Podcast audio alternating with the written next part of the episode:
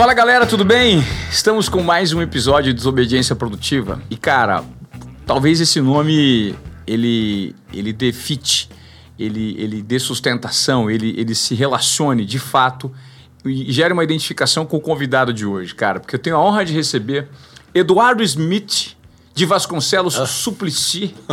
É. Isso aí. É. é Eduardo Smith. Tudo bem, mestre. Mais conhecido como Papito, ou popularmente o Supla. É essa figura que não sai de moda, continua é, o tempo inteiro nessa figura de disrupção. É um cara diferente, é um contestador, é um pensador, é um provocador. Assim. E, e, é um cara super educado, cara. Você chega aqui pedindo. Você é humilde pra cacete, hein, Supla? Chegou aqui. Não, mas... Oi, tudo bem? Dá licença, obrigado. Cara, que educação.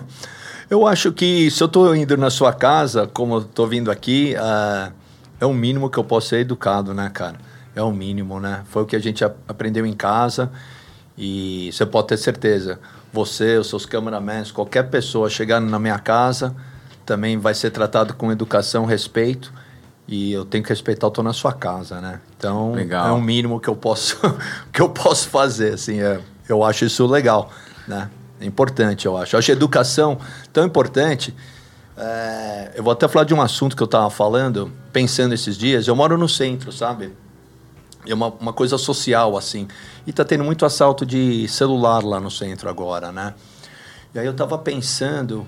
É, eu por exemplo, eu corro pelo centro também, então eu coloco um gorro, né? E vou tipo maloqueiro mesmo correndo, para não ser notado, para ficar pedindo autógrafo ou qualquer coisa. Eu também gosto de correr e ver as coisas, porque quando você é uma pessoa famosa, você perde essa liberdade. Ao supla, aí o cara já, já, já não é uma, já é uma pessoa famosa. Aí, Perfeito. Então eu gosto de correr e também correr tranquilo. E numa sexta, assim, eu vi três assaltos ocorrerem, né? Assim, não vou nem descrever os assaltos de, de gangues que assaltando no, os, o celular das pessoas. Aí eu pensei, pô, se esses caras que estão é, assaltando. Desculpa te interromper, tem, eu ouvi dizer é, tem uma galera. De, de, com, de fazendo delivery de bicicleta que tá. Eu não sei se era esse o caso, mas tem uma galera que tá com delivery de bicicleta que tá uau! Tomando essa. Tem isso. Eu, eu, eu, desses que eu vi ali, eu acredito que não. Isso tá. aí acho que é mais com o pessoal de moto, tá. eu acho. Né? Que tem uns, um pessoal, às vezes, disfarçado. Então, o que eu fiquei muito assim, pensando, falei, pô, se esses meninos, né? tivessem a educação que eu tive, ou que você teve, ou qualquer outra pessoa que tivesse essa condição, ele não estaria fazendo isso. Perfeito. Né? Lógico que tem sangue ruim em todo lugar. A gente sabe disso. Você vê, nos Estados Unidos tem, pô, nas prisões ali tem cara que é, mata sangue frio. E também tem os colarinhos brancos, são políticos que sejam, que também roubam. E esse dinheiro que é roubado, independentemente de qual partido, poderia esse dinheiro para educação, para nossa educação. Né? Então isso seria uma coisa que pô, eu fico indignado com isso, porque eu fiquei pensando, como é que a gente pode fazer para tentar arrumar isso, entendeu? E, o, o, problema é muito maior do que isso, mas é só um exemplo que está ali na minha cara, sabe? Então eu fiquei pensando, pô, se colocar uma polícia ali, eu tenho até amigos policiais e tal, vai, em alguns lugares estratégicos que eu sei, eles talvez pegassem os caras e, e, e é dar porrada nos caras e acabou e beleza. Ou então pegar uma pessoa, pegar uns caras fortes, bem forte e de, de um, alguma coisa social que pegasse o cara que tá roubando a bicicleta. que eles vêm de bicicleta e tomam o celular, né? De pessoas humildes, tá ligado? Pegasse essa pessoa, assim, que fica ali só a paisana, vê a parada, né? E pegar o cara, pôr no chão e falar: Meu, vamos conversar, o que que tá acontecendo na sua vida? Vamos, sabe? Eu sei que é quase utópico que eu é tô falando. É, eu sei, mas, mas. Mas, eu entendo você. Você tá entendendo o que eu tô falando? Óbvio. E eu não. E eu só queria colocar essa posição, entendeu? Então é uma coisa que tá latejando na minha cabeça, porque eu vejo isso no meu dia a dia. Né? Eu vejo isso. E eu sei que tem cara que cara mata uma pessoa, pega a moto só pra ir, ir num baile e ficar desfilando a moto com os amigos, tá ligado? Tem essas loucuras também. Então, é complicada toda a situação. Mas muito. De... Eu acho que seria muito melhor se a gente tivesse. Todas essas pessoas pudessem ter tido uma educação. Acesso. É, é, acesso, é, é muito né? interessante o né? que você me fala. A gente está começando esse podcast porque eu não montei um roteiro para conversar com o Supla. É, eu vou tentar fugir do mainstream, estudando a história dele, fazendo perguntas pontuais. Mas Tranquilo. eu tenho uma pergunta que você respondeu agora recentemente, que você me trouxe uma ideia, eu acho ela maravilhosa. Vamos, vamos e eu vou roubar essa pergunta do cara, porque o cara é muito bom, sim, que é o Mauro Betti. Você acabou de dar uma entrevista com o Mauro ah, Betti, meu amigo. Sim. Daqui a pouco eu vou fazer a pergunta do Mauro Betti. Eu só preciso trazer uma, uma constatação, que é o seguinte, Supla. Você falou disso, uh -huh. e recentemente eu fui fui dar uma palestra na Fundação Casa para os 30 meninos, os 80 mais perigosos do Brasil. Uhum. Quando eu cheguei lá, eu falei, cara, quem sou eu? Ivan Moré, um cara que trabalhou 20 anos na TV Globo, branco, que teve toda a facilidade da sociedade. Quem sou eu para sentar diante de meninos que não tiveram oportunidade de falar alguma coisa? Né? Eu não vou gerar impacto zero. Então eu vou precisar adequar minha fala a esses caras. Então a minha abordagem foi justamente essa. Falei assim, galera, eu não estou aqui para ensinar, para explicar nada para vocês. Eu estou porque vocês, de fato, têm uma importância para mim. Senão não estaria aqui numa terça-feira, uma hora da tarde. Poderia estar em qualquer lugar, menos na Fundação Casa, conversando com vocês. Só quero provocar em vocês o seguinte pensamento. Aqui tem muito mais bondade do que maldade. E muito do que aconteceu não necessariamente é responsabilidade de vocês, é responsabilidade de uma falta de oportunidade. Porque se a gente tem que, eu usei a metáfora, se a gente tem que atravessar uma piscina de 50 metros e eu sei nadar e vocês estão na borda comigo, a diferença é a seguinte: a minha vantagem colocada na sociedade falta eu, eu pulo de um lugar que só faltam 5 metros para eu chegar. Uhum. Na linha de chegada, só 5 metros. Vocês não têm que pular lá dos 50, vocês têm que atravessar três lagoas cheias de jacaré, sem saber nadar. Uhum e depois tem que atravessar a piscina. Quem teve mais vantagem? Eu ou vocês? Então vamos focar na bondade que existe aqui e numa mudança dessa mentalidade. Esse foi o approach, porque eu acho que é basicamente o que você está falando. Uhum. Olha, eu acho legal. A, a gente teve essa oportunidade, esse privilégio, ter essa noção disso, entendeu? E, e ter isso consciente, entendeu? Por um lado humano mesmo. Porque eu não me sinto bem de algumas pessoas estarem vivendo bem entendeu? Ter casa, comida e tal. E, essas, e uma boa parte não, entendeu? Da, da grande sociedade. Não está, ainda mais nessa época de pandemia, é o que está ocorrendo, né? Então, eu não sei como é que faz para resolver o problema, mas eu não vou nem... Pode até fazer propaganda para o meu pai, mas eu acho que o plano de renda mínima básica é uma coisa que pode ser muito útil para a gente. Até o Paulo Guedes estava, não sei se ele falou só por falar, mas eu acho que poderia ser muito útil no que a gente está vivendo agora. Você pode ver até mesmo o Ibope do presidente, ele sobe quando ele faz o plano emergencial. quando já acaba, já sai. Entendeu? Então, mas isso seria uma coisa contínua. De alguma forma, meu pai vem estudando isso há anos. Eu não sou economista, né? Mas ele vem estudando há anos de implantar isso. Poderia ser uma saída para essas pessoas terem o mínimo básico para a gente começar. Muita gente, a gente, às vezes as pessoas falam assim: ah, esse cara não vai, o cara vai receber esse saláriozinho aí, já não vai nem trabalhar. Você acha? Lógico que não, as pessoas querem andar pelas próprias pernas. É simples, todo mundo quer andar, né? Ninguém quer ser refém de ninguém, as pessoas claro. querem andar pelas próprias pernas. Mas você tem que ter oportunidade. Obrigado, é isso. E aí acaba entrando no mundo que quase não, não tem como voltar. E a gente fica vivendo o que a gente está vivendo, essa loucura que está o nosso país. Então, beleza. Falamos de política, podemos mudar até de assunto, mas é isso aí. Eu vi que o tom começa a ficar. Começou social, é, é. Mas é isso mesmo, porque a minha cabeça, eu sempre penso isso também. Você pode ver o meu jeito brincalhão, os caras falam até no, no estragado ou Instacrap, whatever you name it. É, fala essas coisas de cozinho lindo branco, essas, essas piadas que vem para mim tudo, eu, eu acho muito barato. Eu, eu tiro uma onda, mas não é só isso. A vida é tudo isso. A gente precisa se divertir. O que, que é a vida? Né? Aliás, o trabalho do político. O que, que é o trabalho do político? Meu, é a gente que paga esse salário. É eles organizarem a melhor forma para a gente viver. Mas a gente também, como cidadão, a gente tem que cooperar também. Muita gente, eu vejo muita gente apontando aos políticos e você em casa, tá indo bem? Como é que você está tratando a sua esposa, né? Como é que você está lidando com várias coisas dentro que, da sociedade que você que você, como é que você está agindo perante as pessoas, né? Com seus impostos ou qualquer coisa que seja, antes de apontar o dedo, né? Lembra, tinha uma frase do presidente americano, não sei se era John Kennedy, uh, que ele falava, não é o que o governo pode fazer, é o que você pode fazer pelo seu país também. De alguma forma, isso também. Tudo bem, mas a gente precisa também ter a oportunidade, né? Ou o básico para a gente começar, porque do jeito que tá, é complicado. Né? Super. Né? Então, se a pessoa não tem comida, ah, preciso de uma casa, mas eu não tenho nem comida, meu, fico um dia sem. Fico um dia sem comer. Tipo, eu tô agora, hoje é uma tarde aqui, eu não comi nada. Até eu comi um, um ovo. Só um ovo, porque eu tive uma loucura, não tive, né? Foi já tô minha cabeça já começa, entendeu? Sabe assim, até fa faz bem às vezes ficar um dia sem comer, se você tem comida direto e tal. Então fica difícil para o cidadão pensar. A gente, né? Mas é, é, isso. Isso é um posicionamento crítico. Sim. Eu estava conversando no podcast que eu gravei antes do seu aqui, que hum. muitas pessoas. Ô, oh, Supla, hum. nós temos péssimos governantes porque temos pessoas com pouco poder de análise crítica. Por quê? Porque o Brasil é ori originalmente um país pobre, em que 80% da população é pobre, e o que nós vivemos, a gente sabe que a gente vive na exceção da exceção da exceção, pelas uhum. condições que recebemos.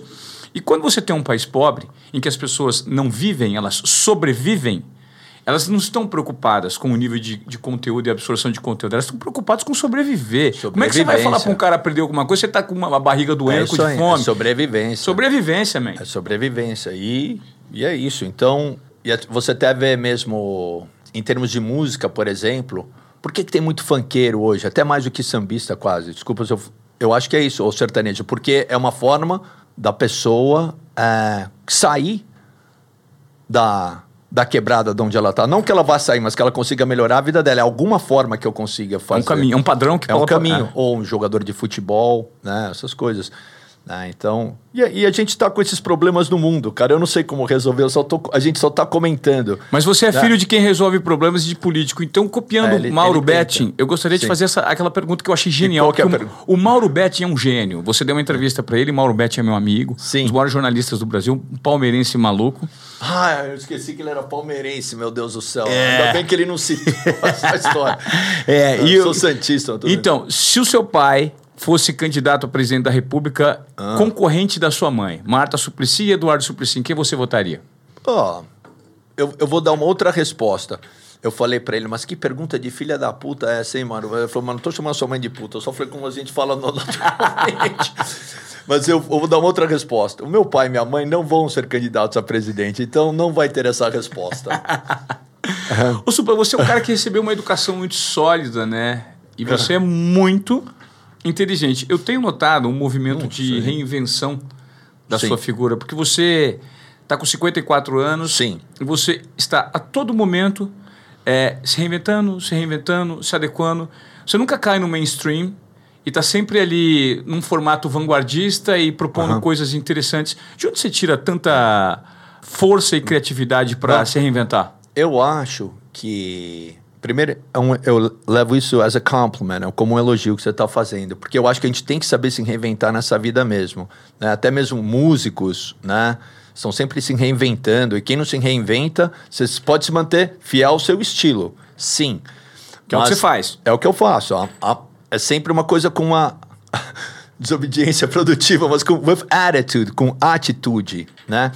Então, eu acho o mais importante é você não querer ser o que você não é. Começa daí. Try to be yourself, man. Seja você. Fala das coisas que você vê, do que você sabe, né? Tenta ser você. Uh, e já é uma coisa difícil isso, sabe? Se você quiser saber de outras coisas, sabe? Vai estudar, vai se preparar e começa daí. A outra coisa, eu acho importante não ter medo de arriscar. Fantástico. Quem não arrisca, champions, não petisca. Frase da, de velho, da minha mãe, que minha mãe, do meu avô. Mas é verdade. Você tem que arriscar. Cara, às vezes vai dar certo, às vezes não vai dar certo. Né? Mas você tem que arriscar, senão você é o mesmo, é igual a todo mundo. Mas faz parte da jornada, você concorda? É a jornada, é. O percurso é você quem faz para se encontrar, encontrar. Liberdade aos pensamentos que não querem mais se calar. Em tempos como esses, é fácil de se perder, em tempos como esses, não é fácil de se viver. Não importa onde esteja, diga o que você pensa. É isso aí, uma música, letra minha e tal, mas é. Fantástico. É, minha da, da, da Tatiana Prudêncio, que, é a, que faz as letras comigo em português. Tem muitas letras, é uma da, das pessoas que eu colaboro com, com música e tal. Mas eu acho que é isso. A gente. Então, por exemplo, quando veio a pandemia, eu falei, bum, ok. Eu sou um performer, eu gosto de fazer show, né? Não tem mais show fiz uns drive-in aí no shopping, que foi muito legal a experiência até, sabe? Eu achei bem interessante. Tá. Mas não é o que tá rolando direto. E teve algumas lives e tal, né? Shows de lives, a, a corporativo e tal. Mas eu falei, peraí, eu vou ter que me reinventar aqui de alguma forma. E eu nunca era muito ligado na internet. Eu, sabe, tinha um... Colocava uma fotinha, uns negócios, porque eu gostava de manter o meu mistério um pouco, assim, sabe? E eu, mas eu percebia que é importante você estar tá aí fazendo. Tanto que eu fazia, mas não direto. Né? Aí eu falei, ok, vamos montar esse. Vamos montar um programa de YouTube. E começou por aí. Né? Há quanto tempo isso? Há quanto tempo? Isso foi tipo em março, mais ou menos. Março, maio, assim. Pô, início né? da pandemia ali, é. né? O bicho pegando. É, quando tá. começou. Tá. Né? Aí eu falei, beleza, vamos ter que fazer isso daí. Aí comecei a fazer que nem você fazendo entrevistas aqui tá. comigo. E eu, eu, como eu tenho um estúdio em casa, eu trazia a minha banda, todo mundo de máscara, e a gente fazia as entrevistas. Tipo, Erasmo Carlos, Bárbara Paz é, e um monte de gente. É porque você tem um, você tem um networking absurdo, né? Sim, você conhece muita gente. Sim, e isso, isso ajuda, com certeza também. Mas aí a gente ia tocando músicas e tal, com a banda, e, e fazia como um programa de TV, basicamente, fazendo. Né? Consegui montar um, um rapaz, o Isaac, salve a Isaac, que montou toda a parafernália para mim de um jeito bem simples, cara, mas vamos se comunicar, que é isso que é importante. E começou, legal, foi indo. Aí, eu estou falando tudo isso porque não aconteceu da noite para o dia, tem trabalho nisso. There's a lot of work on this. Nada vem de graça. O que importa no final é get the job done, é fazer o trabalho. Então, sabe, montou um dia, era uma vez por semana, bem feito o programa, né? E aí eu tive a ideia de fazer um clipe do novo álbum que ia sair no final, ali. Tá ele ia sair em julho, mas aí com a pandemia eu coloquei ele para sair agora. Ele saiu agora, tem dois meses mais ou menos, que chama Suplego. E aí eu fiz um clipe em Cubatão, porque eu achava que o visual ia ficar perfeito para música, que chamava Kung Fu On You. E eu fiz Kung Cuba... Fu On You? Kung Fu On You. E a minha parceira de música de Nova York, Victoria Wells, ela fazia um, uma dança. Don't make me use, don't make me use, don't make me use, Kung Fu On You. E aí, essa era a ideia do clipe tem é, misturado com o seriado. É, é, um clipe bem louco. E eu estava dando essa entrevista em Cubatão para alguém da Secretaria de Cultura lá e fiz uns golpes de Kung Fu na cara do cara, sem machucar, lógico, mas era só para expressar como é que ia ser a parada.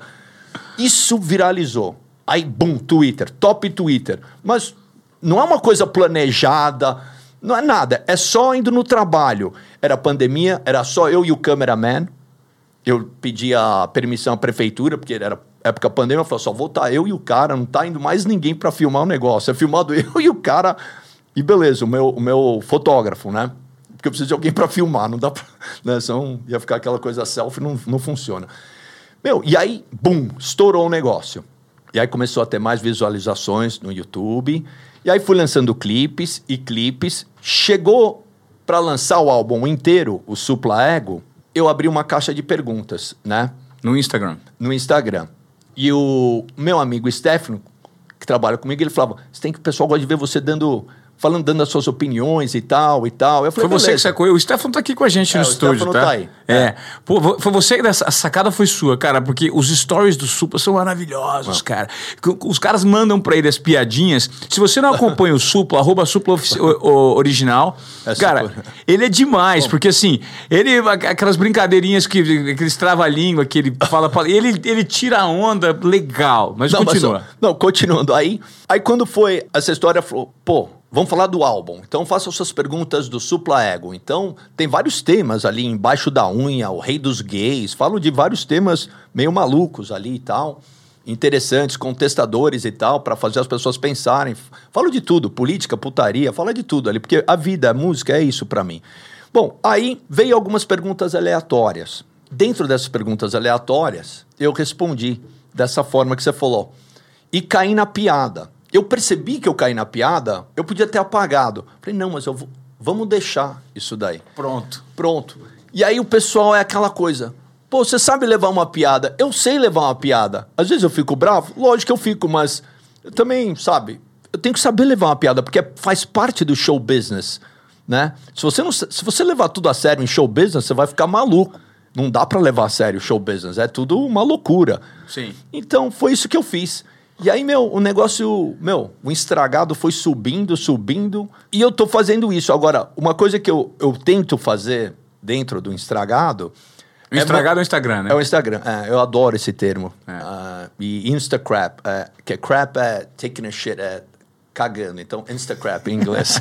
eu, eu, eu, fala, desculpa. Não, eu tava falando isso porque, eu, você sabe, eu, eu acho muito legal toda a história da internet, porque é um trabalho novo, é muito louco, assim. Já tá até velho, mas eu digo assim, não aquele trabalho que você entra às 8 da manhã e sai às 5 da tarde. Não, é 24 horas. A galera do YouTube ou do estragado, ou sei lá o que, Twitter, meu, é o tempo inteiro. É outra, é outra ideia, não é aquela ideia antiga. Mudou tudo o mundo, você sabe disso. Não, então... E é então muito louco que você não tem nenhum seguidor, man. Você não segue ninguém. Ou seja, você só é. produz conteúdo. Você não quer acompanhar Sim. o conteúdo de ninguém. Não, eu vejo as coisas, eu vejo tudo, mas eu não. Eu, eu sempre era crítico. Quer dizer, você não segue Mas você não segue ninguém. É, então, mas eu não. Então, é, porque eu.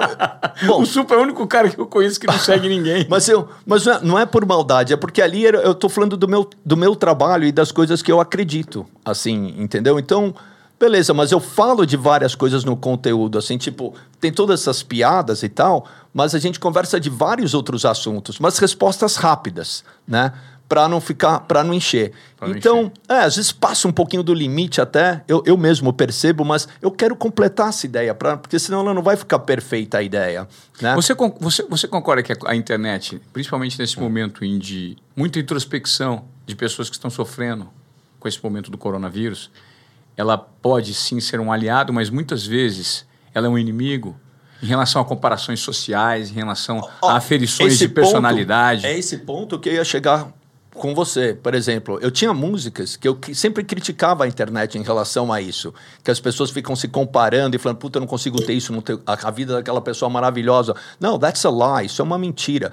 A música falava assim. Eu fiz até inspirado nas Kardashians, que eu não acho assim de um, de um lado do o ela they're, they're fantastic businesswomen, you know, são ótimas businesswomen, mas é sempre a letra, então a letra começava assim. Eu fiz em inglês primeiro, eu falava Talent, where's your talent? Talent, where's your talent? What you gonna do now when no one's looking at you now? Aí vem a tradução em português, né? Eu falava assim: Cresce e aconteça, cresce e aconteça. O povo não é besta, não vive de aparência, não, não vive, não vive de aparência, não. Buscando aprovação, vivendo de ilusão, causando distorção na percepção. Histórias de mentira não preenchem nossas vidas. O povo não é besta, não vive de aparência, não, né?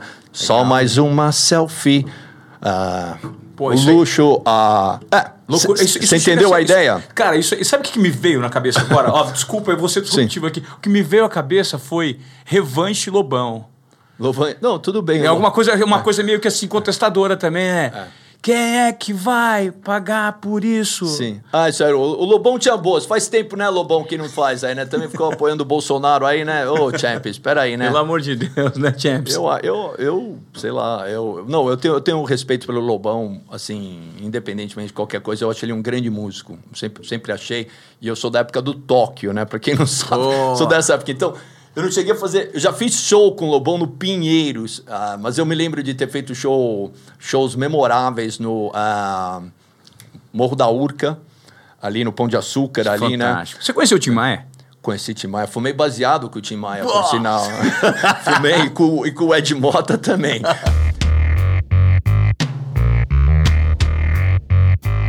Tinha um, um programa na Globo que chamava Misto Quente. Que ano isso, lá, mais ou menos? 86. Misto Quente, eu é. lembro, pô. Eu sou, é. eu sou de 76. Você não se lembra que eles montavam lá na Macumba, ou no Recreio, alguma praia dessas praias? O misto que, que passava é. nos sábados, sábados de tarde? Acho que era isso, é. Pô, eu lembro, cara. Ou domingo de manhã, alguma coisa assim, mas era gravado, não lembro. era ao vivo. Misto quente. E teve um show. Eu tenho até uma cena. Tem um tem, uma, tem no, no YouTube, tem cantando Garota de Belém, eu me lembro que eu tô de terno verde, é, meio David Boviano, assim, num calor. E a gente, o Tóquio, tá todo mundo meio impecável, assim, meu, passando o maior calor. Parecia o The Cure, totalmente naquele calor no Rio de Janeiro, 50 graus, sei lá. Mas eu me lembro que. Esse, então, o show que a gente ia fazer do Misto Quente era Tóquio, que era uma banda que estava surgindo, que era a minha banda, né? E tinha Tim Maia e quem fechava era Caetano Veloso. Uau. E esse dia, meu, caiu, caiu o mundo. A chuva chegou forte, meu.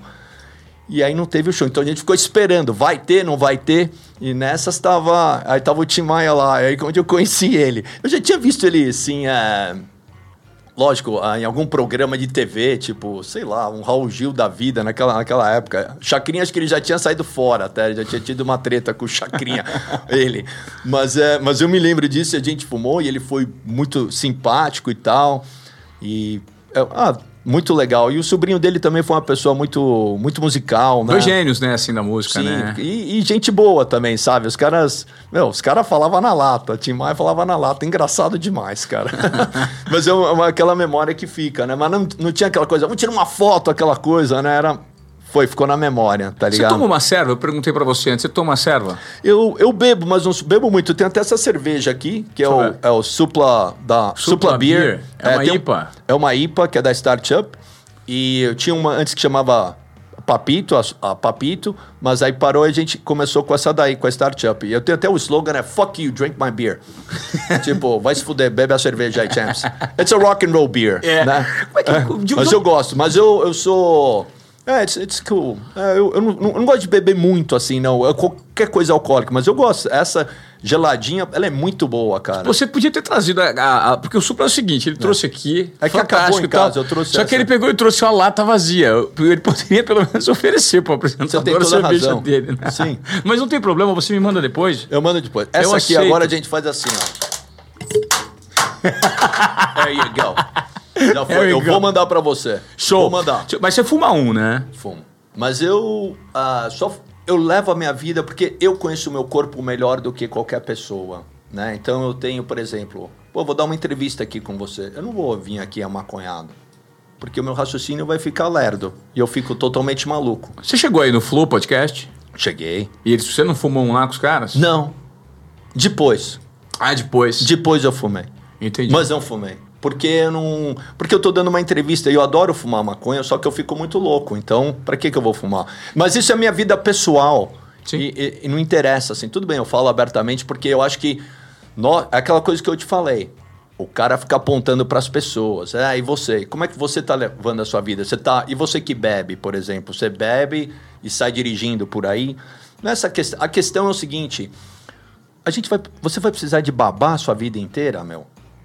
Fala sério. Tem hora para tudo. Tem hora para você gosta de beber whisky? Adoro. Então, tem a sua hora para beber whisky, tem, não tem? tem? Você bebe a sua hora, tem a sua hora. É, você tem que saber o, o seu corpo, né? Eu sou a favor da legalização de tudo, porque nós temos é quase anárquico essa história. A gente tem que ter a, a nossa responsabilidade, entendeu? Se eu fosse esportista, eu não iria fumar. Eu sei que vários jogadores de basquete né, da NBA, eles fumam que nem louco. Mike Tyson, a última luta que ele fez, eu, eu vi numa entrevista, ele falou que fumou uma bomba antes, e ele deu um show de boxe. Mas eu não, eu não fumaria, porque tá entrando fumaça no seu pulmão.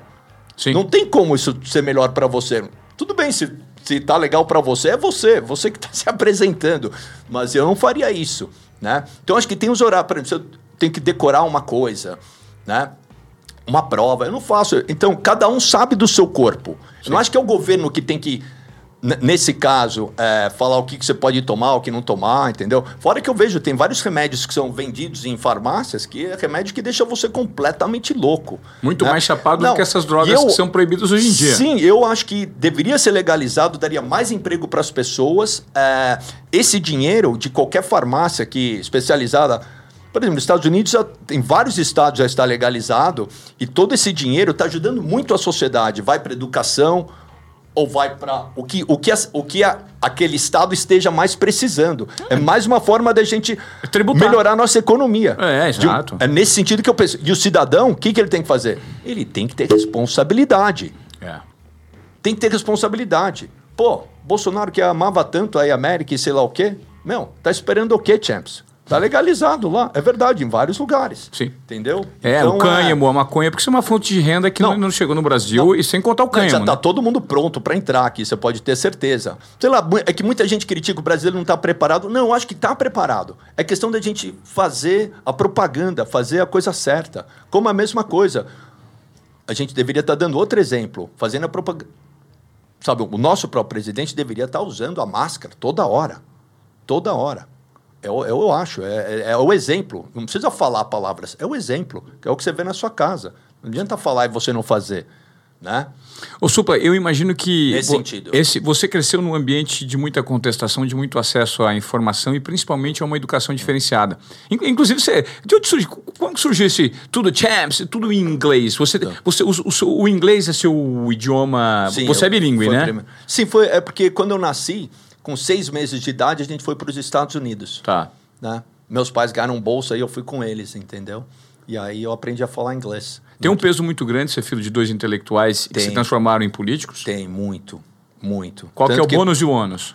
Não, o bom é que você... Uma vez eu até vi o Sean Lennon reclamando que ele era filho do John Lennon e isso prejudicava a carreira dele. Eu falei, mas o que, que você tá... Meu, fica quieto e faz o seu trabalho. E beleza, é o que eu tento fazer. Porque é o seguinte, você... Olha as pessoas que o Sean Lennon já conheceu. Miles Davis, acho que o padrinho dele é o Elton John grandes artistas, from Andy Warhol, sabe? De tudo. Então, não reclama. Não seja é, mimado. Então, pega isso e faz o seu trabalho, né? Eu acho. E ele, ele é um ótimo músico. Então, eu penso assim: eu teve, tive muito acesso a muitas pessoas interessantes. E, ao mesmo tempo, eu sempre fui muito cobrado. Você conseguiu sucesso porque o seu pai é isso ou aquilo, e isso foi, de uma, uma forma, eu, eu, eu fui prejudicado às vezes mais prejudicado até. Por exemplo, quando tinha. Eu ia lançar uma música, até hoje, vai lançar uma música, ter uma rádio que não gosta do partido do meu pai ou coisa da minha mãe, não vou tocar esse cara e não tocava. E pronto, simples assim. E eu era prejudicado. Você é rotulado e por, por ser é. tido como um cara favorecido, que tinha todas as facilidades N e que não necessariamente o seu não, talento então, prevalecia. Não, então, tem isso também. Eu, eu, falei de duas coisas, tá. né? Então, dessa parte do talento que você falou, isso para mim usou como uma injeção para mim, de estímulo, para falar, ok, então eu tenho que estar tá toda hora provando que eu sou bom toda hora. Então eu lanço toda hora música nova. Toda hora. Se, se você for ver a minha carreira, eu tô lançando meu 18 álbum, Supla Ego, agora. 18 18 álbum. Todas composições próprias. Tudo. Não, só tem um que é, que, é, que é diversão, que é até composição própria. Não é composição, é, é versão, né? Tá. É, era o oitavo ou nono álbum. Depois de eu ter feito oito ou sete álbuns que era só música minha, né? Eu resolvi fazer um com músicas que eu. pagando um tributo às pessoas que, que eu admiro, entendeu? Tá. E aí gente, eu fiz um álbum assim. Mas é, é muito importante. Eu, eu acho importante a gente também mostrar as nossas referências, as coisas que a gente gosta e tal, porque a gente é formado de, de coisas, de pessoas que a gente admira, sabe assim? Então, Ué. eu acho legal. Mas essa foi a grande injeção para mim, estar tá sempre provando, independentemente de você gostar do meu trabalho ou não, mas dentro da minha cabeça funcionava dessa forma. Eu tenho que estar tá sempre provando. Tenho... E isso acho que é uma grande injeção. Para mim, para falar no sentido de, de estímulo e para mostrar para as pessoas, eu sou bom, tá aqui meu trabalho. Aqui, eu não tô de brincadeira. Eu não tô cantando a mesma música de 20 anos atrás. Lógico que eu vou cantar no show, porque a pessoa que vai no show, ela quer ver aquelas músicas que ele gosta e tal. E, pô, não vou cantar Garota de Berlim, ou Humanos, é. Japa Girl, lógico que eu vou cantar no show, mas tem essas novas aqui também, pra você ver que a gente tá. E eu acho que muito do, sucesso que eu venho fazendo com a molecada de 13, 14 anos é por causa disso. Você tá bombando com essa molecada, né? Então, a pessoa que eu faço letra é meu sobrinho, que tem 18 anos. Você senta com ele para compor com ele? Eu sento com ele, eu pego o violão, falo, ó, vamos falar disso. E vem de uma forma, tudo bem, eu aprendo com ele e ele aprende comigo, né? Então, é... Você tem uma mentalidade muito jovem, né, Supla? Olha, eu não, não tive filhos, né? Tenho um monte, tenho sobrinhos, então talvez isso tenha até. Você nunca casou, man? Não, nunca casei. Não. Você teve quantos. Meu amigo fala que eu sou ninja. Você é ni... Mas vem cá, você, você namora, você, você é da, da, da gandaia, sim. da festa? Não, sim, é, faz parte, assim, a época que eu morei em Nova York, mas até um lance de ter saído do Brasil e ido para os Estados Unidos foi para pegar a minha liberdade, entendeu? Para eu ver, eu consigo fazer isso aqui, entendeu? E eu tenho um grande respeito com a galera lá. Do, do, do, underground. Eu não cheguei a estourar por outros motivos lá, mas eu tenho um grande respeito. Você viveu muito é, Antes de tocar lá. com meu irmão, antes até mesmo de ir com meu irmão, inclusive toda essa jornada que eu morei em Nova York de sete anos, de 94 a 99, abriram as portas foi o preparo para eu poder trazer o meu irmão junto, que era a mistura do punk com a bossa nova, que era uma coisa diferente, sem medo de arriscar. E isso o que que deu? Deu um contrato para a gente to tocar pelo mundo inteiro, nos Estados Unidos. E eu provei para mim. Não é meu pai, não é minha mãe que está lá, e eu estou tocando aqui na América, nos melhores teatros. Fantástico. The Greek Theater, The Mayan Theater, Kodak Theater, nos melhores lugares, abrindo shows para grandes artistas. E foi isso que aconteceu com o Brothers of Brasil. E a gente até está preparando uma coisa nova vindo aí, né? O que é? Um EP, umas músicas que estão tão bem loucas, as músicas, bonitas. Mas foi uma mistura, foi sem medo de arriscar. A gente escutou críticas. Não, mas isso aí não vai, não vai. Várias pessoas me desencorajaram falando isso. Seu irmão é bossa nova, você é isso. Falo, Tudo bem, beleza. Eu não penso assim, eu acho maravilhoso. São dois irmãos, já começa daí. Uma mãe e um pai conseguiu colocar um, os dois irmãos que são músicos diferentes não que meu irmão não saiba rock and roll e não, e não que eu não saiba de Nossa, música não. brasileira. Eu conheço muito música brasileira, né? Mas ele foi, ele foi rebelde na parte dele. Meu irmão já faz isso. Tudo bem, eu fui músico que nem meu irmão, que nem eu, mas eu vou estudar música brasileira. E foi o que ele fez. Quem que é seu artista favorito no Brasil? Sua referência? Tem algumas, um grupo de referências? Olha, assim? eu gosto muito... Eu gosto de tudo que tá. Eu tô ligado em tudo. Sertanejo? Sertanejo não é o meu forte, mas tem coisas legais. Tipo, eu sempre falo aquele menino Zé Vaqueiro, Letícia, eu achei engraçada a música dele. Letícia! Falei, acho. Eu gosto porque é uma coisa popular. Gosto do, do funk também, algumas coisas do funk, eu gosto da batida. Esses DJs estão de parabéns. Às vezes tem umas sacadas até de putaria que eu acho engraçado. Tem umas que às vezes falam, ah, essa aí já escutei, tá bom, beleza. Mas esse é o meu gosto pessoal. Acho interessante a coisa do trap, tava até comentando hoje que a coisa do trap, as pessoas falam, por exemplo, rock and roll. É importante. Eu, ó, esse é um pensamento que eu tô desde ontem matutando na minha cabeça. Então, é. talvez você nem concorde comigo, mas rock and roll, quando começou, bibapalu, bibapalu. O que, que é bibapalu? What the fuck is bibapalu? É, oh, rock bop, lubab, la. O que, que é rock bop, luba? Não é nada. É só som de palavra. Então, o trap, eu vejo que muitos desses meninos, eles são influenciados pelo hip hop americano, né? Ou jamaicano. É uma forma de você dividir a, a métrica né? no ritmo. E eles falam algumas palavras que eles. Não é uma palavra que existe. But that's rock and roll. É uma atitude isso, tá ligado? Sim. É uma atitude. E aí fala algumas coisas que make sense, que fazem sentido e mistura e dá a loucura deles. Tem umas que rolam bem. Então eu tô ligado. Gosto de MC Drica, tá ligado? Porque é, é uma coisa social isso aí, é colocado essas paradas. Eu não conheço a MC Drica, não. Não, então, pô, ela fala 38 carregado, que faz um sexo bolado, louco, tá ligado? Ela fala a real, entendeu? É, Eu acho do caralho. É, it's attitude, man. É a realidade, né? É a atitude que ela vê, o que ela faz, entendeu? Talvez não seja para um cara de classe média alta, mas é atitude... Por que que tá fazendo sucesso? Não, não no mainstream, mas no Entendeu? E você não precisa no, se comunicar verdade. com todas as... Você não precisa ser unanimidade, né, Supa? Isso é super difícil de admitir, né? Quando você se é. propõe é. a fazer sucesso, muitas pessoas querem ser unanimidade, né, man? Não, foca no que você sabe. Aquela coisa que a gente estava falando. Eu quero, eu quero ser o que eu sou. Não, não tenta ser o que você não é. Tenta ser o que você é. Mas se você quiser arriscar artisticamente, mantendo a sua a sua raiz, dá para você fazer, porque aí você traz algo diferente. Isso me interessa, né? Isso é punk para mim. Foi essa mistura. E você continua punk, né, man? Eu continuo. A maneira que você se veste, a maneira que. A, a sua atitude aqui. É, é, a atitude que a gente tá falando. É. Né? Seu cabelo tá e... sempre assim, arrepiado. Deve dar um trabalho Às vezes eu ponho liso né? para trás também. Eu ponho liso para trás, tá. uh, porque eu gosto, ou pinto de preto. Mas faz tempo que eu não pinto. Eu tô, tô pensando em pintar meio de pegando fogo, como eu, eu já tive uma época. Tipo Ghost Rider é meio roxo aqui, laranja e, e amarelo e fica pegando vermelho, fica pegando fogo na frente. Meu tio, que era todo caretão, falou: e esse cabelo, hein? Meu tio, uma beleza. Ele falou uma vez pra mim, é uma beleza. Mas é. como, é que, como é que você. Mas eu, é ah. isso, cara. É, é aquela coisa que a gente tá falando, meu. Acredita em você e tenha o porquê que você acredita em você. Por que, que você tá falando isso? As pessoas vão entender. Tente, tente falar e se expressar para as pessoas, se comunicar e as pessoas vão abraçar você. Tem, lógico, tem gente que não, você não vai agradar aquilo que eu disse, ou você falou mesmo, não dá para agradar todo mundo.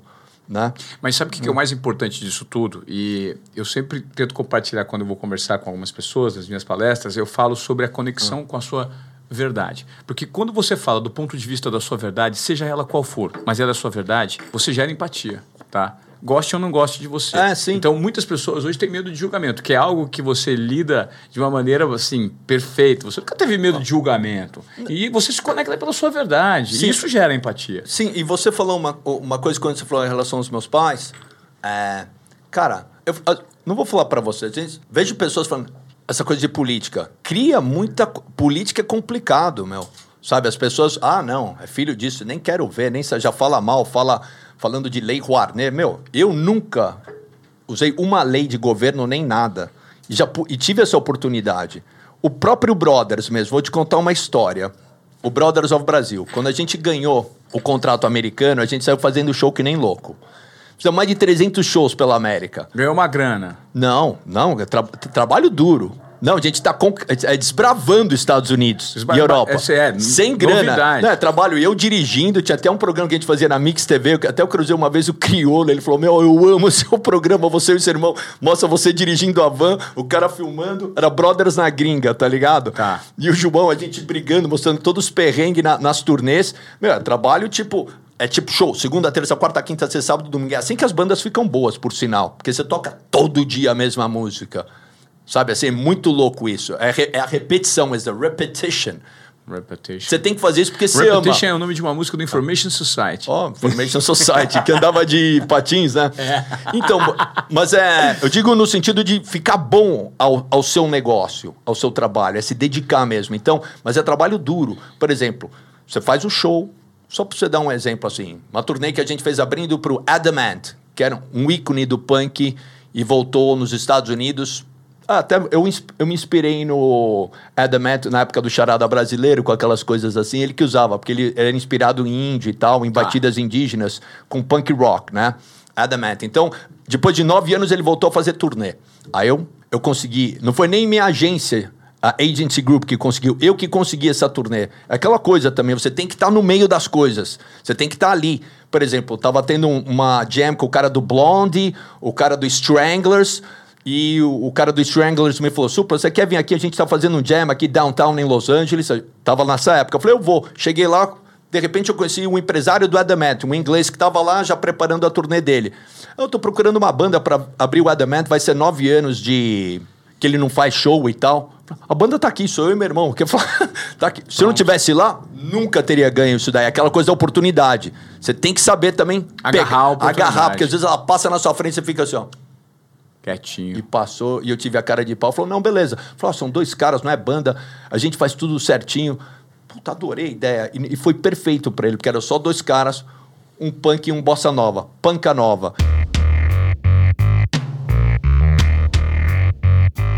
Qual que foi o momento da sua vida que você percebeu que você não estava conectado consigo mesmo? Existiu esse momento de virada, um momento de maior dor que você teve em relação à sua carreira, à sua autoimagem? Sim. Sim.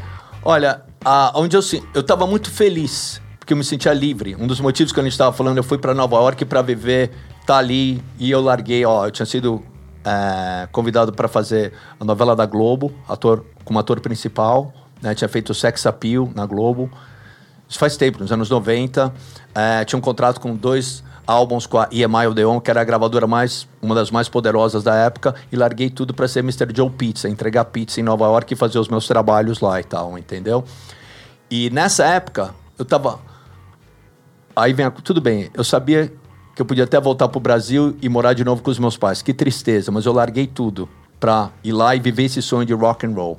E lá, enquanto eu tava tocando e tudo, eu tava muito feliz, sabe assim? Porque eu estava livre. Eu me sentia uma pessoa livre. Aqui não sou julgado pelo se eu sou filho do pai, ou filho da, da mãe, ou do político. É uma pessoa livre. I'm free. Isso te incomodou sempre aqui, Supla? Isso incomodou, Muito. lógico, porque você responde por coisas que você nem pensa igual seu pai, igual a sua mãe, você tá isso. Então, entende? Quando eu falo isso, eu até falo, eu até, get out of here. Sai daqui. Agora, é, me sentia muito livre e... Mas ao mesmo tempo falava, nossa, eu larguei minha carreira no Brasil, tinha tudo lá, né? E aqui eu tô, tô conseguindo um nome aqui no underground, que não é fácil, mas eu tinha um respeito, né? Até mesmo uma vez o João Gordo falou: Meu, como é que você tem o respeito dos caras lá eu não tenho esse respeito aqui? Eu falei: I don't know. Não sei. Você, se dá bem com o João Gordo? Dou. It's ok. Me ele, é, bem. ele é muito. Ele é muito. Ele, ele é um maluco, né? Não, ele, ele é um cara bem, bem focado. Ele te, acho que ele teve os momentos dele de que ele ficou loucão e sei lá o quê, mas ele é um pai de família, sabe? Eu acho que eu acho a maneira é. dele se comunicar uma das maneiras é, mais autênticas que eu já vi. Sim. Aí, mano, seu otário, aquele jeito escrachado dele. Ele parece um personagem eh, meio que é, é, um vilão do, do, do, Batman, não Sim, sei. Você, você tem que saber levar ali um pouco assim, porque às vezes passa até ser. Pode ser mal educado. Claro. É, é só levar assim, entendeu? É, eu, eu vejo assim, que eu já fui entrevistado com ele. E no começo ele queria meio que. Eu senti, às vezes, queria me tirar um pouco, alguma coisa assim. É. Eu falava, beleza, mas eu, eu, ficava assim, ó, você também não sabe o que, que eu vou fazer aqui, então ficava aquilo, né? Mas, mas beleza. e, e, e, tudo bem. É, você não sabe o que, que você é, é a reação. É, né? mas, mas é uma coisa, eu, eu, tô, eu só falei do João porque ele é um cara que, que toca punk rock há muito tempo e tal, e ele falou: é, pô, como é que você tem o respeito desses caras de Nova York, de hardcore e tudo? Porque eu fazia os shows lá mesmo. E não era papai nem minha mãe, os caras vinham que que eu era louco mesmo no bom sentido, porque a gente fazia o show e era na cara das pessoas. E, e todas essas bandas, para muita gente, essas bandas não quer dizer nada. Tipo Murphy's Law, Madball, Agnostic Front, mas são bandas. Eu, eu vi uma dessas bandas, que eu nem me lembro direito qual era, em 83, eu tinha 16 anos, em Nova York eu vi. Eu tive essa, esse privilégio de estar lá e isso mudou toda a minha cabeça. Porque eram garotos de Queens, de Brooklyn, tudo se batendo. Eu falei, nossa, uau! E eram umas letras diretas. Isso mudou muito a minha cabeça. Por isso que eu tive essa influência. Então, o punk brasileiro, tudo isso, não, não é. Não, não, foi mais isso que eu vi mesmo. E... Um punk mais raiz, né? Um negócio não, meio... Não, não sigo nem de raiz. Assim, porque o Brasil fez o próprio punk dele, né? O próprio... Porque começou a cantar em português, falar das coisas que estavam acontecendo aqui é, no Brasil. AIDS, pop, repressão. O que, que eu fiz para merecer isso? isso é um. RDP, Ratos de Porão. Ratos do Porão. Mas é... Mas beleza, eu, eu tava falando um assunto que eu, eu fui embora aqui, porque é. É você, você, in é, time. Não, então, cara, isso, é muita isso, informação é, que vem na minha cabeça. É muita informação. Eu, eu, eu, perdão, eu noto, imagina. É. é e, ah. e essa sua formação, da sua personalidade, ela é. Ela teve um alicerce de educação. Eu gostaria de tocar nesse ponto com você.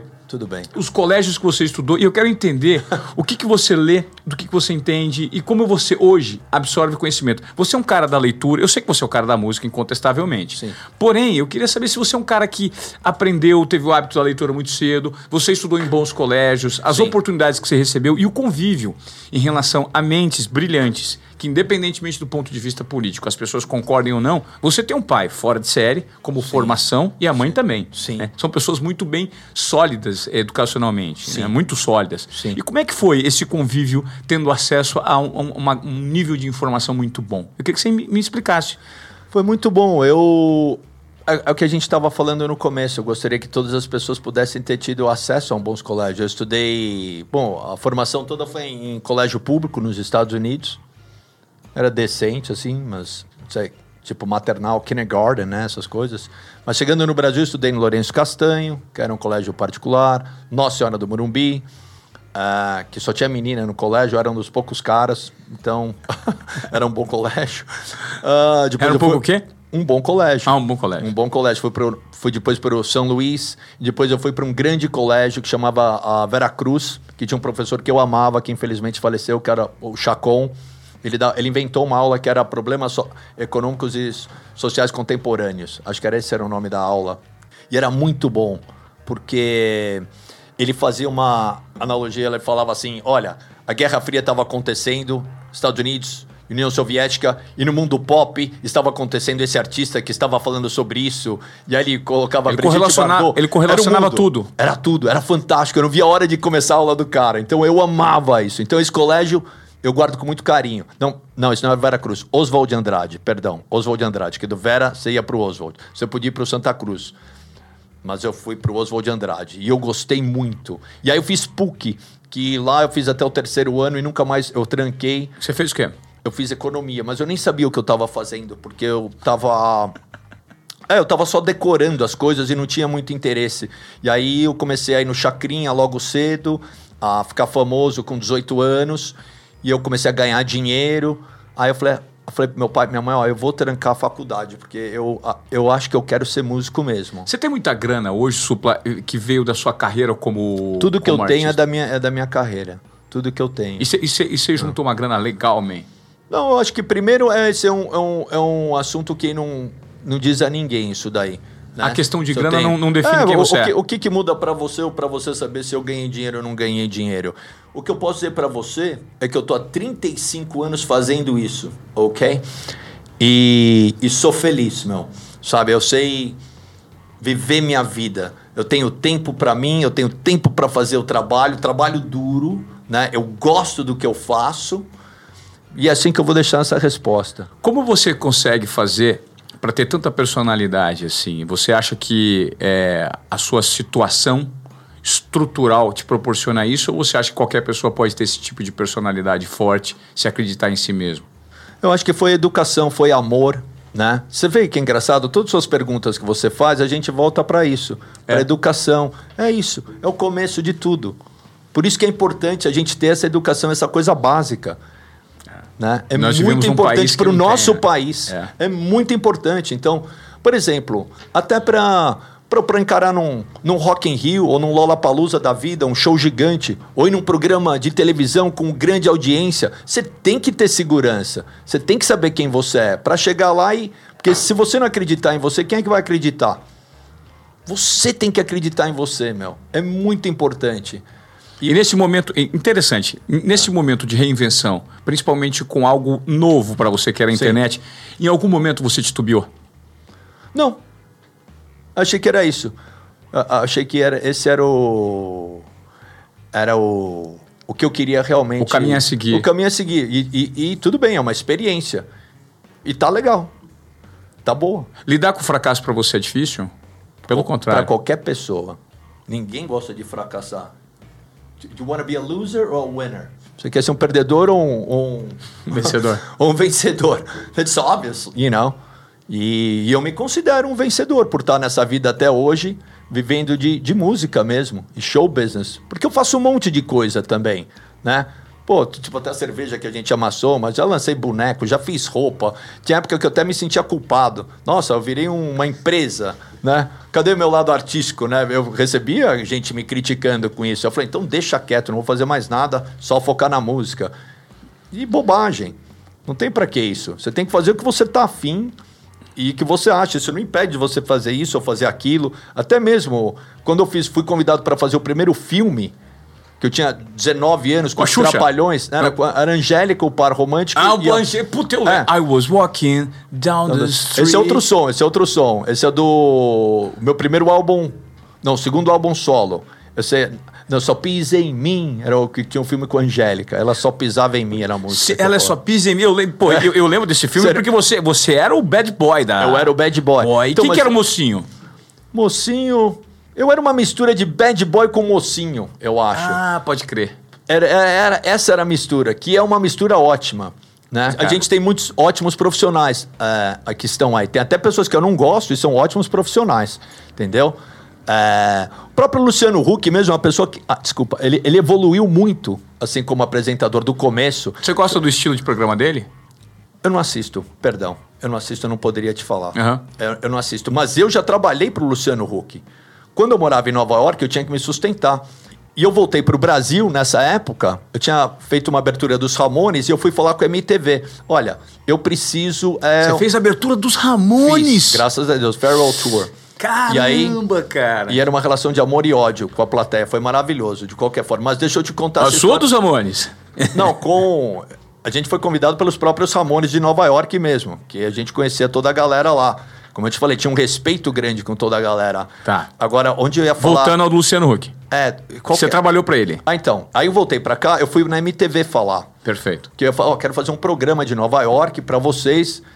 E aí acho que o Luciano ficou sabendo, não. E eu fui no programa dele, H, eu acho.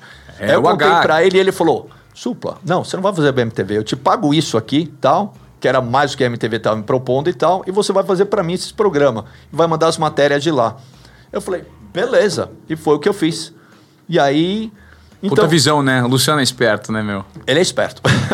é tipo business, né? Vai, o é. seu comédia, para de fazer média. Não, como é que era? Pensa que é bacana só porque tem grana. No fim de semana vai pra Maresias, é na casa de Sotinha, onde ele arrepia, se acha o tal, até tomar um pau. Ele é tipo business. Falem bem, falem mal. Vive na futilidade, não faz uma caridade, mas que barbaridade. Nunca vi tanta vaidade. E dentro da sociedade Todos até comentam como foi que ele deu certo, foi enrolando um outro esperto, se acha o tal, até tomar um pau, living on credit, clicking by the hour on the internet, né? Clicking by the second on the internet these days. Não, mas com certeza, ele tem o. Essa música é dele? Não, essa música nem foi feita pra ele. Não, eu pensei que foi feita pra ele. Não, não, não, foi feita. É que, eu me... é que se, se, encaixa em tudo, né? Essa música foi feita com o Fábio Bop, policial, amigo meu. Que é o cara que manda em Maresias, né? É, você vai surfar lá, você precisa de permissão.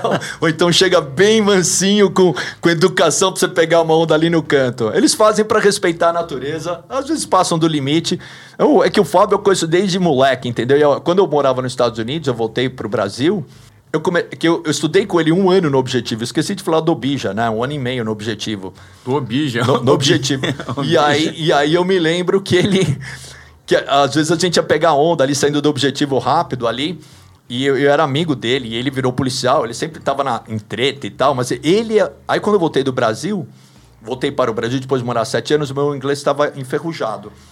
E meu português estava enferrujado. Ah, e aí eu comecei a falar com ele. Eu falei, Fábio você é o cara mais engraçado que eu conheço, meu. Já pensou em fazer letra de música? Ah, super, salô, aquele jeito dele. Fala.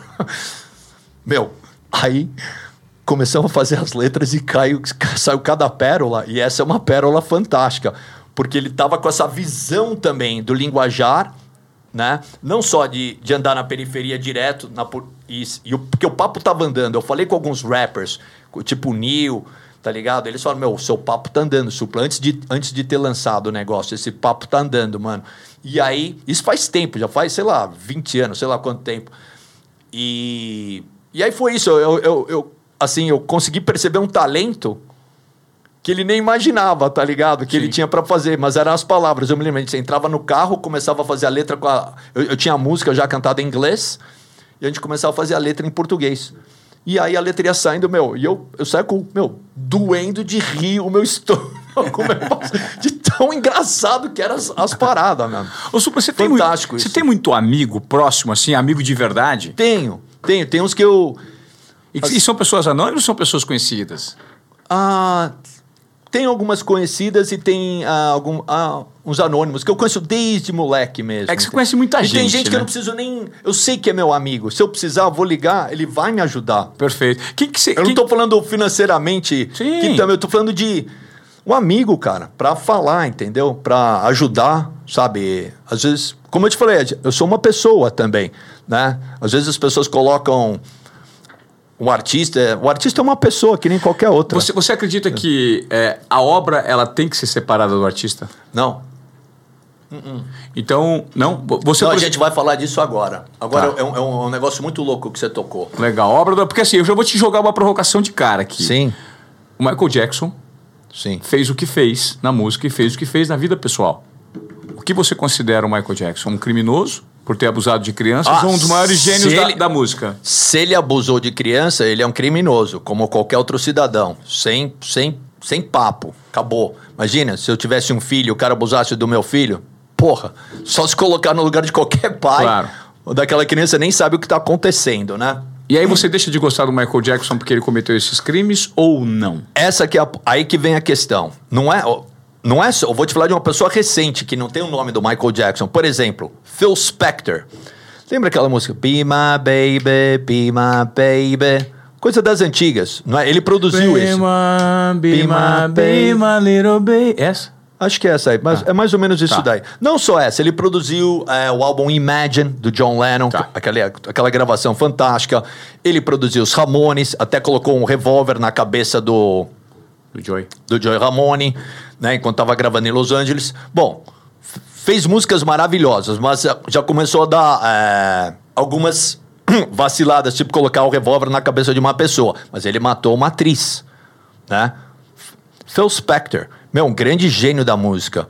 Músicas fantásticas. Ele inventou um tipo de som como produtor. Bom, mas ele matou uma moça. E aí, como é que fica a sua relação com essa pessoa? É complicado. É muito complicado, né? vou gostar da música dele, fica, fica confuso na é, minha essa cabeça. Essa é a provocação. Então, aí, você, você tem resposta para isso? É, Não, eu, eu, eu, é uma coisa que, que vai de cada pessoa, sabe? É, é, muito complicado. Eu tenho uma amiga que é artista plástica, ela falou: ó, tinha um artista que admirava muito a pintura dele. Eu fiquei sabendo que ele esbofeteava a esposa dele. Ok. Passou esse tempo, ela não, não consegue desassociar o quadro dele e consegue até enxergar na pintura dele a violência dele. E ela sabe que é em relação a bater na mulher. Então ela já afastou isso. Então é complicado isso. É muito complicado. É, é eu acho é. que você acredita que isso varia de pessoa para pessoa, né? Varia. Para mim, eu acho complicado. A história do Michael Jackson, eu, eu, honestamente eu não sei o quanto foi verdade né, do abuso às crianças. Se foi, é, é, é, muito zoado, né? Não dá vontade de comprar um disco de uma pessoa que faz isso, dá? Eu não tenho vontade. É, essa, esse é o Depois você, mas o problema é que você gostou da música antes, né? É, exatamente. Então, mas é uma coisa que é complicado. Como. É, é isso aí, cara. Qual que é o maior gênio da música no seu entendimento? Você deve ter mais de um. Ah, não tem. Tem muita gente, né? Mas, sei lá, Paul McCartney é um gênio, né? Ah, eu sou mais. Eu adoro George Harrison, que faleceu também, e John Lennon, mas Paul McCartney, vou falar que ele é um gênio. Mais Fora que é uma pessoa maravilhosa, né? Pô, essa coisa do vegetariano ou é. vegano, que ele tava eu não sei se ele é vegetariano ou vegano agora, perdão, meus caros veganos, mas é. mas só de, há muitos anos ele já estava assim, a esposa dele já estava envolvida com isso, sabe? É uma pessoa maravilhosa, cara. Você teve a oportunidade de, de, ter contato com o Fred Mercury quando ele esteve no Brasil? Não. Não tive. Não? Não tive, mas é... é... dessas estrelas internacionais você teve a oportunidade de conhecer alguém que veio para cá? Ou fazer abertura de algum show nesses grandes eventos nos anos ah, 80, sim, 90? conheci muita gente. Há muita gente. E lá também, mais lá ainda. Mais né? lá. Mais lá, mais lá. Conheci muita gente. Cita aí pra mim alguém, assim, tipo... Bom, é, Debbie Harry do Blondie, hum. por exemplo. O próprio Joey Ramone, mas Debbie Harry do Blondie pra mim era... Eu não acreditei, ela... Eu cheguei a conhecer ela em Nova York num desfile que eu fiz, que eu entrava que nem louco, era pra uma roupa de, de couro lá, e eu saí capotando muito louco. Ela foi, desfilou como a rainha, lógico, de Nova York. E aí ela. Eu estava aqui no Brasil, isso faz tempo, que eu conheci ela, passou alguns anos, isso foi nos anos 90. Aí, 2000, aí ela veio aqui para o Brasil para uma, uma parada na Vogue, eh, em relação a. Eu esqueci o nome, uma coisa de AIDS e tal, que ela estava nessa bandeira, muito importante. E aí ela chegou e me ligou. Eu não acreditei quando ela me ligou. Eu falei, Hi, this is Debbie. So, Debbie, what? No, it's Debbie Harry. Hi. Uh, I spoke to Bob. Falei com, com aquela voz dela. Falei, moça, falei, peraí. É você mesmo? É, então, ele falou que você é um cara legal aqui para mostrar a cidade. Eu me lembro de você que, que o Bob é um, Gruen é um fotógrafo famoso, né? Que me apresentou a muita gente também do, do meio artístico, que eu fiquei muito amigo dele, inclusive eu fui até o curador da exposição dele aqui na FAAP. E aí eu saí com a Debbie Harry, eu, fiquei, eu sou amigo da Debbie Harry.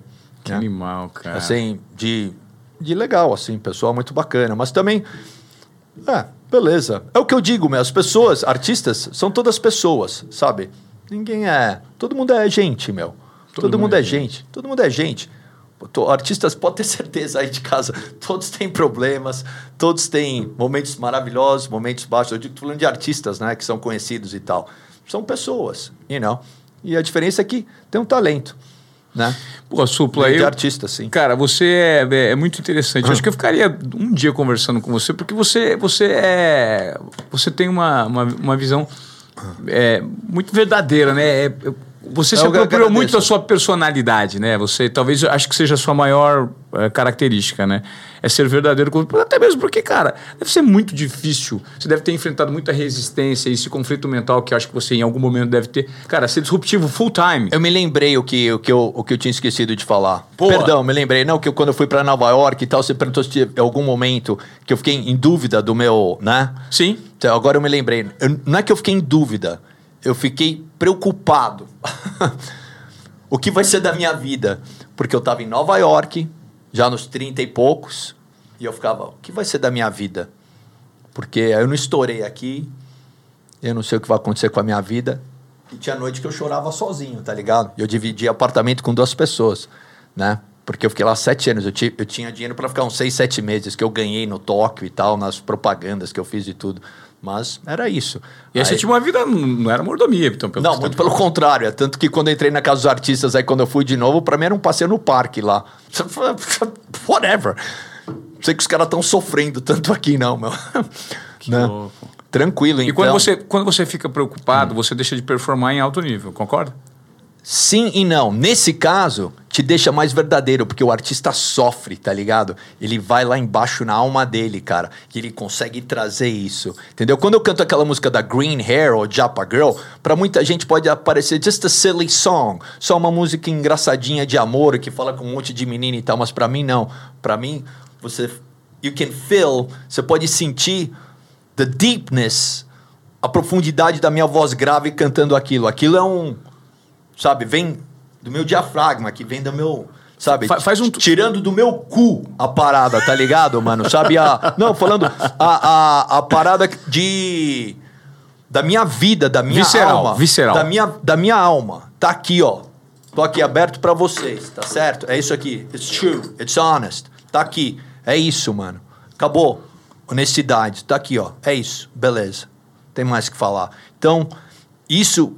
E até me preocupa. Eu vejo grandes artistas, às vezes, que são muito bem.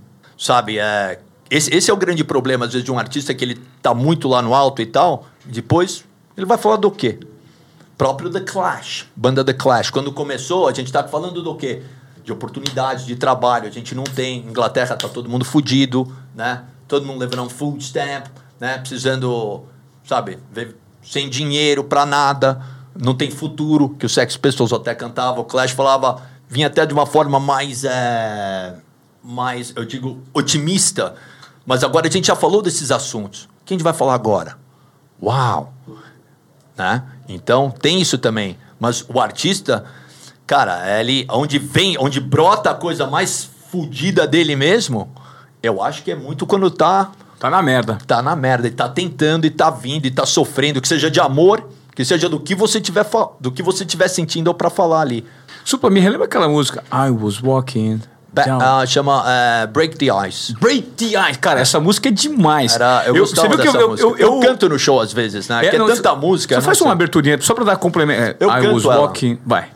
I was walking down the street. E é uma história verdadeira, né? Suddenly the night came to me. The moon was laughing, the moon was warning that I would not be the same by the morning. Puta, que sonzeira, cara. Shadow crossed my path. Suddenly we were face to face. Her eyes are glowing, she drove me in. And who knows if I will see her again. Aí vem o chorus. Quer fazer? So, break, break the, the ice. Bite me hard. Cause I don't want to miss the train in my heart. So break the ice. ice. Come on! Bite me hard. Cause I don't want to miss the train in my heart. No, I don't want to miss the train in my heart. Isso. Uau, cara. Obrigado. Supla, pra terminar, cara, eu tenho uma pergunta pra te fazer. Mais uma? A última. Caramba, vamos lá. Eu pensei que essa ia terminar com a música. Vamos lá. Okay. Supla. Ok. O que é a vida? É o que você faz, tá ligado? Não deixe o tempo roubar os seus sonhos, seu espírito não tem dono. Os anos ensinam, ninguém me representa. Não seguiremos normas que alguém inventa. Anarquia da lifestyle para você. Pensa assim, porque anarquia é uma palavra que vale para muitas coisas, tá ligado? Não é só uma dimensão, são para várias dimensões. Hoje é o dia da rebeldia. Sua história é você quem cria. A nostalgia de um momento feliz só não viveu quem não quis. Anarquia, the lifestyle pra você. Anarquia pra vocês. Vou viver, é isso. Sensacional. Right. Supla do Desobediência Produtiva, obrigado pelo seu tempo, Satisfação, pela sua atitude. Thank Cara, you, você é demais. Obrigado. Obrigado pelo podcast, um salve pros câmeras. E... Obrigado pela sinceridade. É isso aí. Força na, na vida aí, na sua jornada para todos aí, né? Para todos nós aí que estamos aí nessa. Ó, mantenha a positividade, galera, nesses tempos difíceis, né? Tenta colocar o bem para recolher o bem também, mesmo estando muito difícil para todo mundo, ok? É nós. Um abraço. É isso, que aula! Come on, kids.